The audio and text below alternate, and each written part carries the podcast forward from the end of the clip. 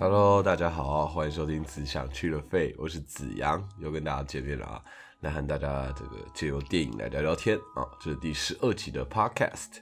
那很感谢各位的收听啊，这礼拜这集应该算没有迟到了，对吧？应该吧？那相信大家看到标题也知道，今天我们要来聊的是少林足球。但是呢，其实我这一集啊，本来有一部预计想要聊的电影，一一部电影，对我自己想好了，本来想好怎么讲，然后也查了一些资料，做了一些功课，然后稍微整理了一下。但殊不知啊，这个在礼拜六的时候，二月二十七号，在二二八连假的这个假期当中，我还跟我朋友在台南玩乐的时候，手机划一划，然后就哇，突然就看到了吴孟达过世的消息。瞬间真的是蛮难以置信的，脑中一时之间就是蛮空白的，有点无法接受这个消息，然后就觉得我不知道怎么说，哎，就是我相信对大家来说应该也是吧，就是吴孟达达叔对大家来说实在是太熟悉了吧，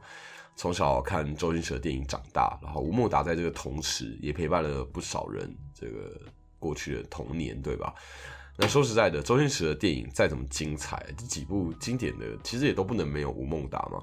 少了吴孟达的周星驰电影，就是会有少一位的感觉，对吧？相信应该不少人也认同我。像后期的这个功夫啊、长江七号啊，都没有吴孟达，那感觉就没有那么经典周星驰电影的感觉。毕竟我们从小到大都是看吴孟达跟周星驰他们两个搭配嘛，一搭一唱的，所以少了达叔，瞬间就会有一点遗憾。总之啊，得知吴孟达过世的当下的那个感觉啊，有点像是。一个你以前很很很熟识，但你很久没有联络的朋友，然后突然得知他过世了一样，瞬间呢是感慨万千啊。那因为我看到新闻的当下，我还跟我朋友在这个台南的民宿里面玩乐，所以是也没有夸张到什么掉眼泪啊或者哭泣啊之类的。但在脸书上看到很多影视相关的人 PO 了很多追忆吴孟达的贴文和照片。我自己看了真的是感觉蛮难过的，加上我其实一直都始终相信着吴孟达跟周星驰他们两个人分道扬镳之后，在未来有一天是真的有可能会再合作的。那为什么我这么相信、这么坚信？我晚点可以解释为什么。但我是真心的觉得这件事情迟早都会发生，所以得知消息的瞬间，就是这个期待被打破了嘛？对。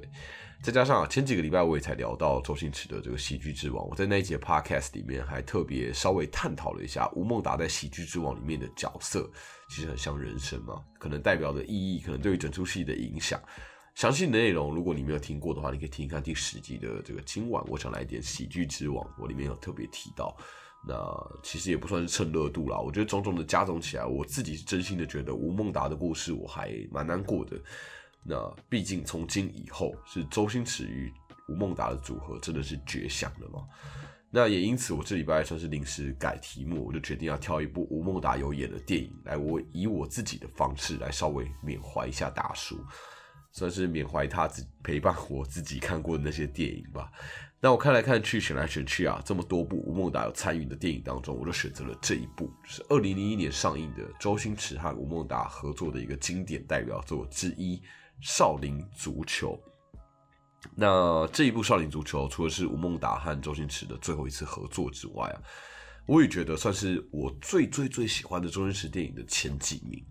那客观上来看，其实我们以数据来看，少林足球对于大家来说影响多大？少林足球其实，在呃，你网络上都可以查得到，这个少林足球在票房上，它不止在亚洲获得了庞大的关注，在国际上也取得了一定程度的成功。在香港，它累积了六千万港币的票房哦，已经非常高了。而全球的票房啊，累积了大约五千万美金。同时，它也保持着华人电影在意大利的最高票房纪录。另外啊，《少林足球》也是欧洲目前为止重播次数最多次的周星驰电影。那甚至啊，在二零零六年这个世界杯 FIFA 的时候。这个塞尔维亚与蒙特内哥罗国家足球队这支球队和象牙海岸国家足球队这两支球队在比赛开打前的大大概半个小时的时候，足球场的大屏幕当中还播放了一段少林足球的电影片段。那另外，在二零零八年在瑞士跟奥地利合办的欧洲国家杯期间呢？奥地利电视台也播放了少林足球，甚至汽车广告还采用了电影当中有一个片段，就是用少林功夫停车的那一段。那欧洲各国足球明星其实都争相为了少林足球想要配音，很多人都想要参与少林足球这部电影。其实由此可知啊，少林足球的少林足球》这部电影，它可以说是周星驰打响国际的一个蛮重要的一部作品嘛，所以它地位可想而知，我就不用多说了啊。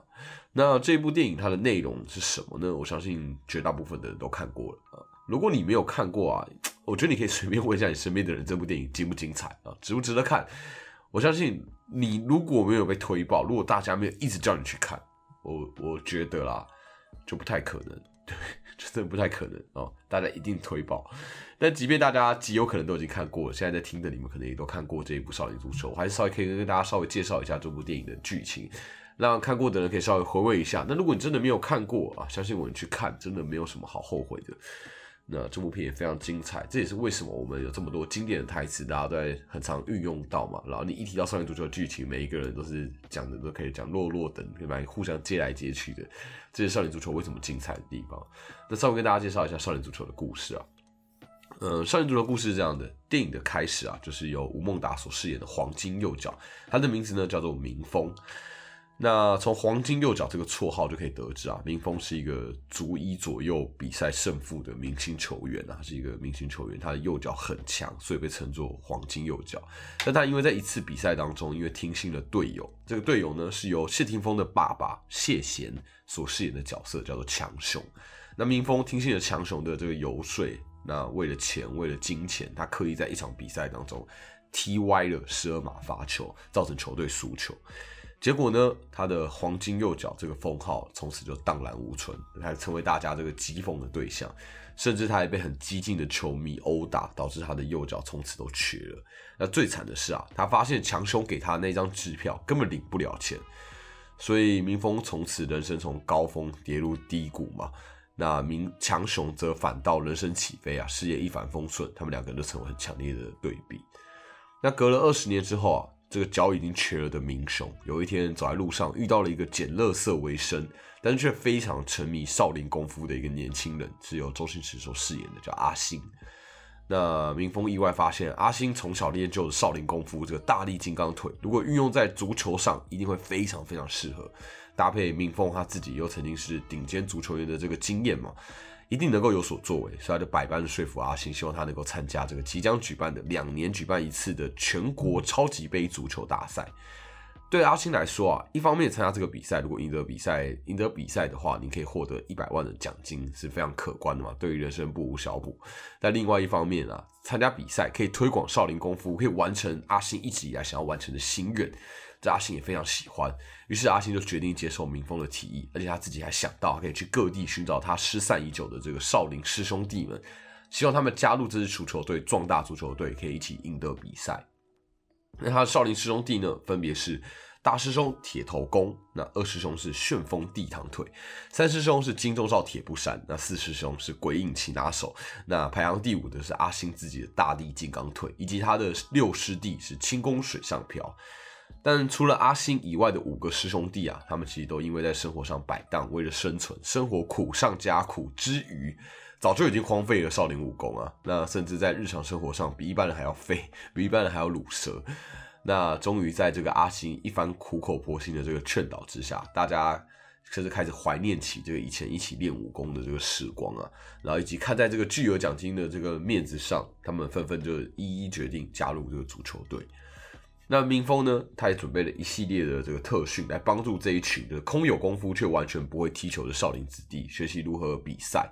更重要的是啊，他希望在这个各种特训之后啊，明峰可以打败他自己一辈子的这个死对头，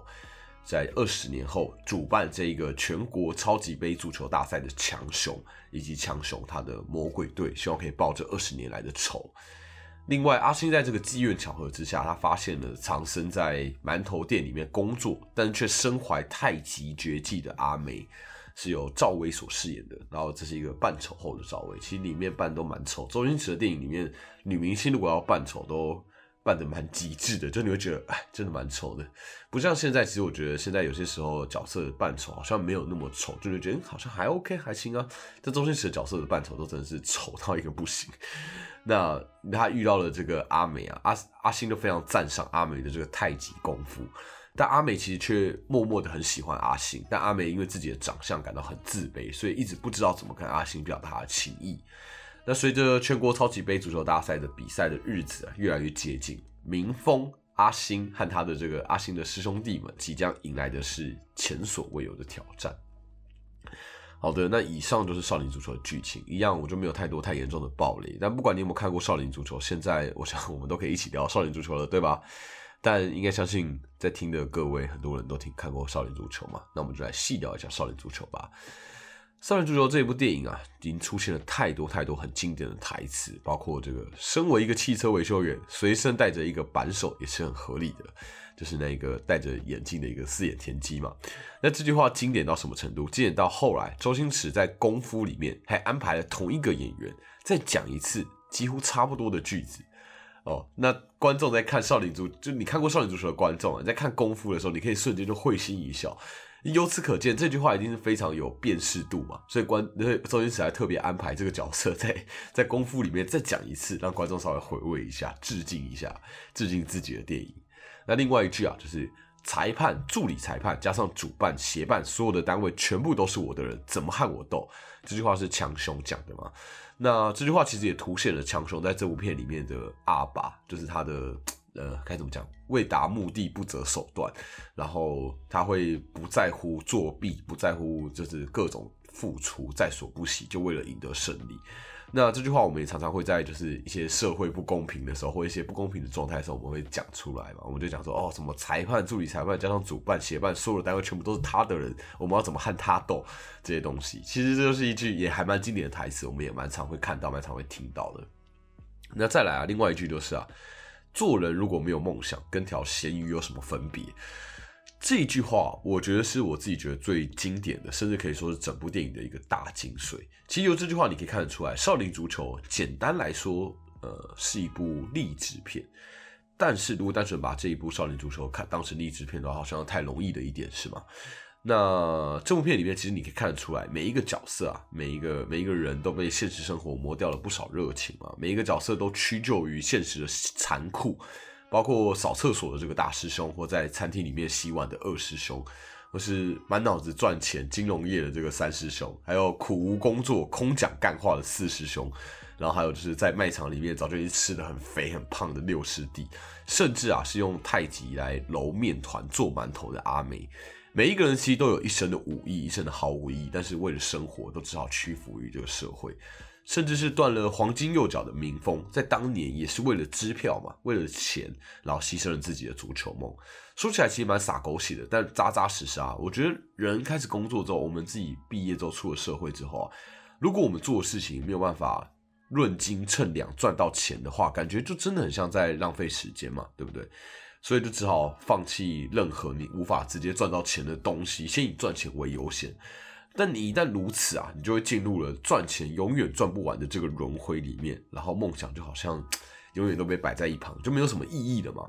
所以我觉得，相信大家真的开始工作之后，会对于这种就屈服于社会、屈服于生活的感觉很有感。那我也想跟大家分享，我自己想做这个 podcast，我觉得也是有一部分是起因于这样的想法，就。我以前还蛮喜欢演戏的嘛，一定是喜欢演戏才会当演员嘛。那我毕业之后选择了当演员，就以为我自己会跟以前一样，还蛮开心、蛮快乐的，享受演戏的这个过程。但这开始工作几年之后啊，其实我自己会觉得演戏好像没有像以前学生时期那么开心了。然后我自己其实一开始也不太知道为什么，我甚至就开始想说，哎，我会不会是不喜欢演戏了？但我自己仔细的思考之后啊，我才发现。以前学生时期，你演戏的时候，你选择要不要演这出戏，要不要接这出戏，你的原因啊有很多嘛，可能是说呃剧本怎么样啊，喜不喜欢啊，或者这个角色有不有趣啊，有没有挑战性啊，或者你合作的人是不是你想合作的啊，或是呃你会想听听看导演对于这出戏的看法是什么，想法是什么，你认不认同等等这些原因，你来决定你要不要接这出戏嘛。但你真的是以工以演戏为工作之后啊，你已经很幸运的可以演戏了，你很可以很很幸运的以演戏为生。其实你很多时候你接戏的原因变成很大一部分的考量是金钱了嘛，因为你要生存嘛，你要生活嘛，它是一份工作，所以你可以演戏为生的话，你好像已经没有太多的选择。毕竟要演戏为生，你就是要多多尝试各种机会，你没有太多机会可以去，可以没有太多的选择可以去考量。什么剧本好不好啊？角色有没有挑战性啊之类的，甚至导演啊，也不像学生时期可以跟你一样讨论剧本，讨论到半夜嘛。两个人可以在那边激辩，然后各自分享自己的立场，然后在那边说服对方，然后直到两个人有共识。你真的开始工作之后，对大家来说这就是工作嘛，所以对导演来说这也是工作啊。所以大部分时候导演有所要求，你也知道怎么服务他的要求的时候，即便你心中没有那么同意，但你为了钱，你为了工作，你也知道大家都没有必要在这个点上这么纠结嘛，所以你就常常会给出一些自己没有那么满意，但你知道对于导演来说是标准答案的东西，就想说哦，OK，好，你要我就做给你啊，这是你要的，对。但更多时候，你为了服务导演，你为了服务工作，你好像这样演起戏来就没有那么开心，没有那么热情了，好像不像以前演起戏来那么有成就感了。更多时候就是啊，我完成了它这种感觉。所以啊，我当时觉得开这个 podcast 变得蛮重要的，其中一个原因就在于说，我很想要做一件我自己很有热情的事情，然后呃，又不用那么在意金钱，那么在意工作。呃，我觉得这个 podcast 就跟大家分享一些我自己很有热情，和大家聊一聊我很有热情的事情，然后真的没有什么包袱，没有什么束缚，然后一样都是我有热情跟表演有关的，但它不是工作，所以我就没有什么太多的压力，这就是一件很棒的事情。我觉得可以这样聊聊天，然后可以这样不带目的的聊天，就是一件非常难得、非常纯粹的东西。所以我觉得说有没有梦想或许会太远，但找到你生活、找到你人生、找到你工作的热情。呃，或许你会有意想不到的收获，也不一定。这我觉得这是我目前为止做 podcast 最开心的一件事情。那回到《少年足球》这部电影啊，我觉得虽然周星驰在电影里面厉害的关关键在于，就是我觉得周星驰的电影他的配角的角色通常都很令人深刻，都很令人印象深刻嘛。像这一部《少林足球》，周星驰的几个师兄弟，更是周星驰众多电影当中，我觉得最让人觉得每一个角色都形象分明的一部电影。因为这一部片啊，这几个角色、这几个配角几乎都迎接了各自事业的巅峰，一个一个都被捧红。从大师兄啊、二师兄啊、三师兄啊，到六师弟啊，每一个角色都各自有特色，而且各自都还还蛮讨喜的。然后很多各自的经典片段都非常让人回味无穷，大家都常常讲哦，那个那个什么片段，那个那个什么片段这样子。那观众看完电影之后，即便隔了三五年，对这几个角色都还是如数家珍嘛。他们都已经深深的被烙印在大家心中，我觉得这正是这一部电影不可撼动的地位嘛，不可撼动的成就。最后，我们来聊一聊，就是我觉得最重要的这个角色，那就是因为达叔所饰演的角色。那其实我今天会聊少年足球，是因为吴孟达达叔过世嘛。那这么多部达叔的电影当中，为什么这么多部和周星驰合作的电影当中，我会选择少年足球呢？其实除了少年足球本身多好啊、多棒啊，这部电影多重要啊之外的，其实我非常喜欢这一部电影里面吴孟达所饰演的角色。今其实，在得知吴孟达过世的时候，我的朋友就问我说：“哎，那你觉得吴孟达演的这么多电影里面，你觉得哪一部你最喜欢的？”然后那时候我就很本能、很直觉的想到的就是《少林足球》，然后我就跟他说：“我最喜欢《少林足球》，尤其是《少林足球》这一部电影从最一开始啊，就是由吴孟达所饰演的明峰开始故事的嘛。他因为一时的贪念，他不但输了比赛，然后瘸了他自己最宝贝的右脚，甚至人生就从此一蹶不振，然后狼狈不堪。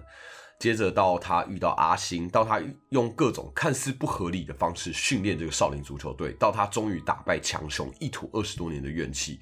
明峰这个角色其实非常非常非常立体。其实你乍看之下，按照电影拍摄的比重、画面的长短，没有错，周星驰所饰演的阿星是主角。但如果你摊开整出戏的故事线的话，其实吴孟达所饰演的明峰。或许才是那一个承先启后、包办整个故事起承转合的一个重要角色，真正的主角。因为他经历过强雄的为达目的不择手段，所以他会以这个非常刁难的方式训练阿星他们。其实就希望他们有机会、有能力可以去应对强雄。他是如此蛮横无理，而且为达目的不择手段嘛。那加上我们仔细的去回想的话，吴孟达在整出戏里面，在整出充满喜闹的电影里面，这应该算是一个。最最最震惊的角色吧，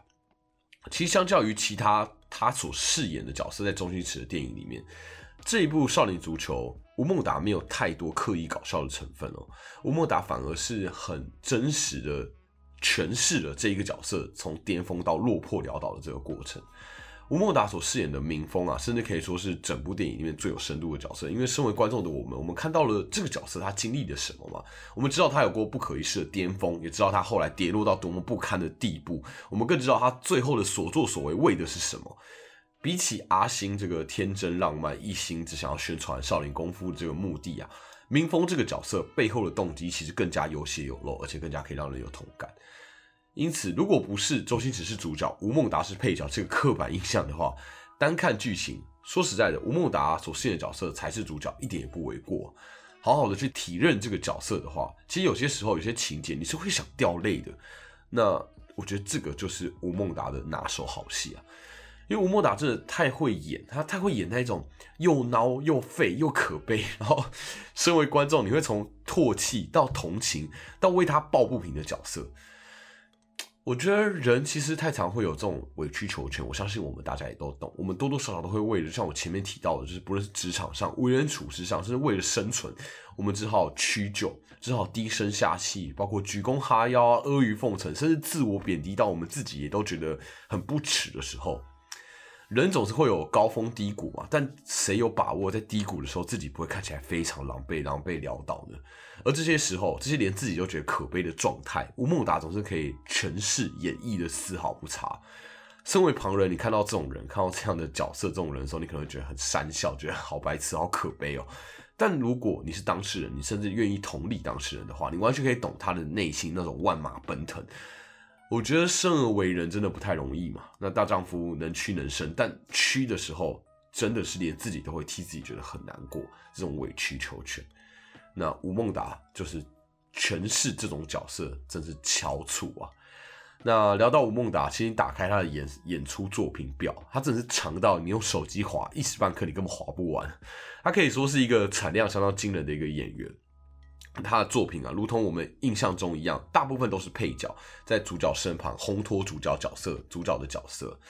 那达叔厉害之处，我觉得就在这个地方。我觉得真的很少很少有人可以以配角之姿称霸江湖。他没有太多主角的戏的电影，但身为配角，他却一点也不影响他身上的光芒，对吧？我自己在演戏的时候啊，我觉得我自己在演戏的时候，或许可以跟大家分享一下。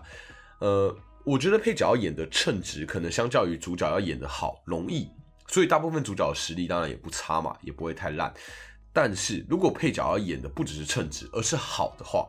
要演得让你印象深刻，但同时又不喧宾夺主，那真的是功力的展现啊！要如何不愠不火，然后如何在这个大家把目光放在主角之余，也会认同你这个配角，那就真的是考验演员的时候了。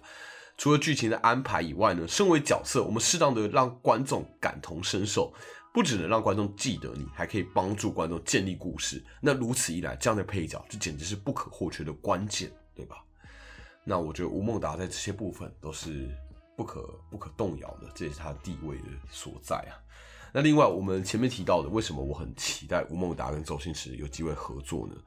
其实虽然外界传的沸沸扬扬，就讲的好像周星驰跟吴孟达怎样怎样决裂呀，或者有什么心结啊，或者有谁曾经扬言说再也不合作之类这些传闻，但他们两个都各自都有澄清过这这类的事情。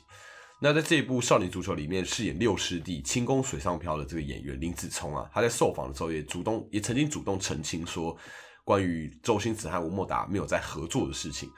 那林子聪就说啊。他在另外一部电影，他在《功夫》里面饰演的那个角色，本来在剧本上就是要给达叔的，但只是因为达叔当时档期太忙，瞧不拢，所以最后由他接手。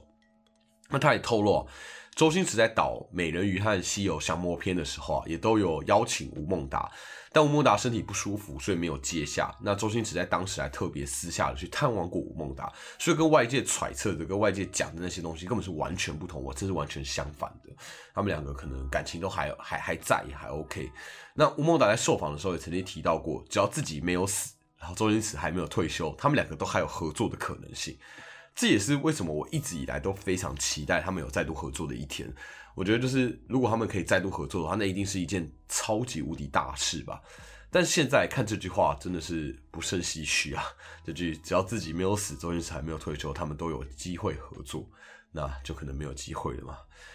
那我自己刚开始演戏的时候啊，我其实也是很虚荣，我也常常会很追求主角啊，总觉得主角的光环很大嘛，这可以被看见等等的，很想要被肯定，很想要被看见。但越长越大，学越多表演之后，其实我渐渐体认到，演主角未必是演得好，有些时候反而是配角是真的需要具备功力的。毕竟你要如何在呃有篇幅有限的这个状况之下，发挥自己角色之余，还可以旁敲侧击推进故事，那才真的是需要功力嘛。大多时候，主角跟配角的安排其实跟你的演戏好不好其实是无关的，而是你这个人质感、这个人特色这个比较起来有关。那我觉得吴孟达并不是不适合演主角，只要有合适的剧本，以他的功力演主角也一定没有问题。但是可以把配角演得像他一样这样子出神入化的，我觉得在亚洲在华人电影里面应该真的难出其右了。这也是达叔的过世让人觉得可惜的地方。那希望达叔一路好走。我之后介绍的电影一定也都还会有机会提到吴孟达，毕竟吴孟达的存在感实在太强，作品又真的多到数不清嘛。那唯一的遗憾就是啊，我们都只剩下回味，也没有机会期待了嘛。说起来真是有点可惜啊。好的，那感谢各位的收听啊！以上就是这一周的内容，少林足球，希望你们喜欢。那如果喜欢我聊的东西，也欢迎你可以介绍、推荐给你的朋友们听一听。这集也算是纪念达叔，我真心感谢达叔陪伴我、陪伴大家度过的无数大大小小的那些时光啊！好的，这是只想去了费，我是子阳，那我们就下周见喽，拜拜。